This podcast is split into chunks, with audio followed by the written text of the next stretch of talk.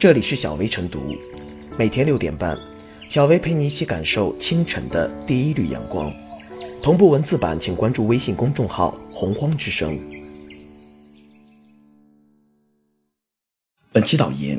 近日，在广东中山工作的黄先生，通过微信误转一笔八万多元给陌生人，随后遭对方拉黑。黄先生向微信客服求助，对方回复称资金无法撤回，可与好友联系协商退回。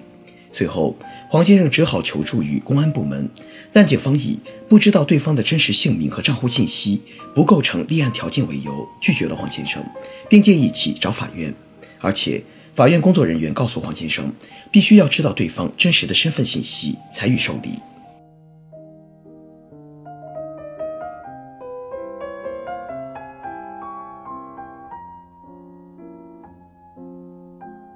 处置手滑转账纠纷需确立标准化流程。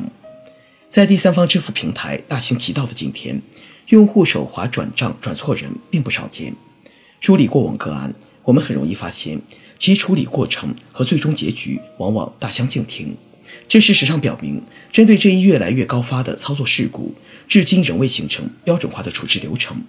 在这一大背景下，黄先生四处碰壁，着实不难理解。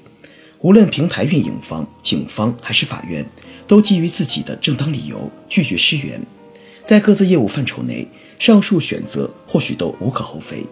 然而，各方不约而同的拒绝，却客观地导致了受害人求助无门的困境，这无疑是值得深思的。此事中，黄先生未尽核对信息之义务，而导致转账失误，是过错在先。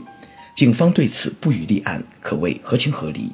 毕竟，这一事件还是属于民事经济纠纷，的确不构成立案要件。与之相较，真正有必要探讨的其实是平台运营商和法院方面的做法。前者是基于保护用户隐私的责任而拒绝提供收款方真实信息，而后者则以不知道被告身份信息为由拒绝受理。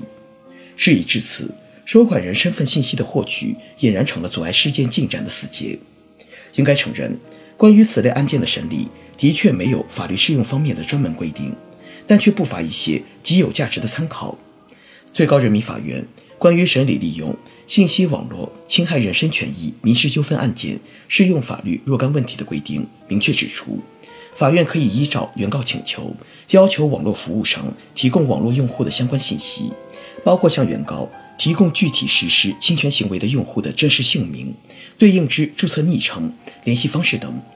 此一条款既然适用于侵害人身权益民事纠纷案件的审理，也理当可以推广到关于转账转错人这类侵害财产权利民事纠纷案件的审理。网络平台虽然对用户的隐私有保密注意义务，但基于配合司法审判的需要，破除保密义务也是法律认可的准则。根据民法通则规定。没有合法根据取得不当利益，造成他人损失的，应当将取得的不当利益返还受损失的人。因为黄先生手滑而白捡八万元的收款者，明显符合不当得利的构成要件。法院在受理该案时，若只是机械的理解和执行相关刑事审查标准，而知显而易见的侵权事实与不管不顾，显然不符合司法捍卫实施正义的价值立场。针对转账乌龙事件的处置。既待以笃定的司法判例确立范式，审理案件而不是回避案件，能动地运用法律条款来维护公民权益，这应该是破解固有困局的关键。须知，在个案之中，谋求一个合理的结果，是推动此类事件从根本上获得解决的关键。强化对公众的金融风险教育，引导平台方面完善转账延时到达。信息交叉确认等技术性防范手段，都需要在一次次具体案件的审理和处置中加以兑现。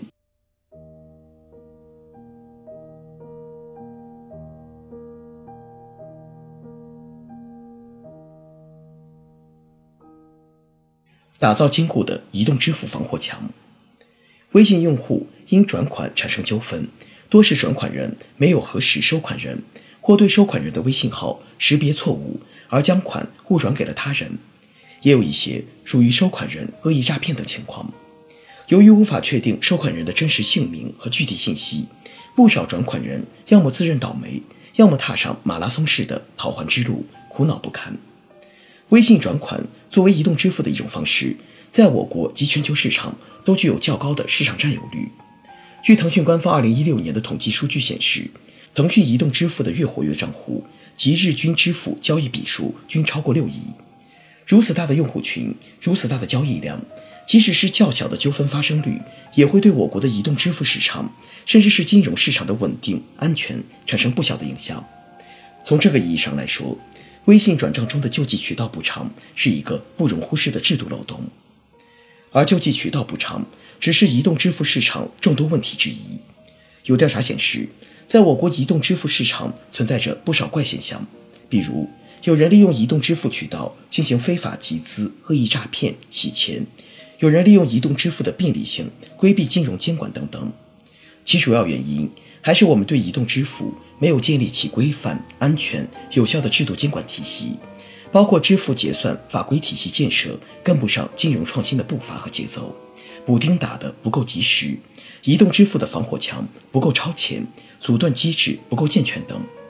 可以设想，假如相关法律法规明确规定，移动支付企业对于违法行为或者恶意侵占他人金钱的行为，不得以保护客户隐私为由，拒绝提供交易者的真实信息，受害人也不至于只能走协商的独木桥。即使协商无果，也不会因为提供不了侵占人的真实信息而无法立案，错失警方的救助和法院的司法保障。假如监管部门构建起扎实牢固的防火墙，防患于未然，不给某些人钻空子的机会，类似问题也不会迟迟得不到解决。事实上，目前移动支付市场中存在的一些难点，在其他领域已经有了比较好的解决先例，像淘宝平台设定的支付宝账户保障体系，银行系统设定的自动柜员机转账二十四小时延时到达规定，一些银行在便捷支付系统设定的账户信息再确认方式，央行建立的网联清算系统等，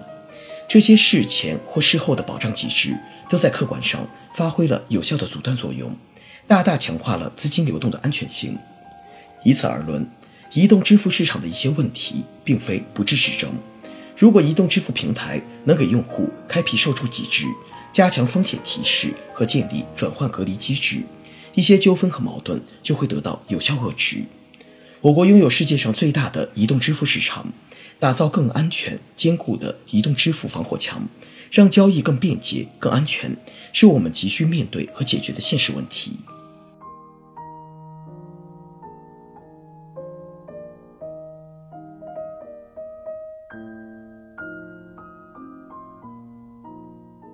最后是小微复言，移动支付方式给好友间转账带来了便利，但微信用户转账转错人了的乌龙事件时有发生。现实中，如果收款人不自觉，处理起来往往比较麻烦。因为微信很多不是实名的，你不知道收款人到底是谁，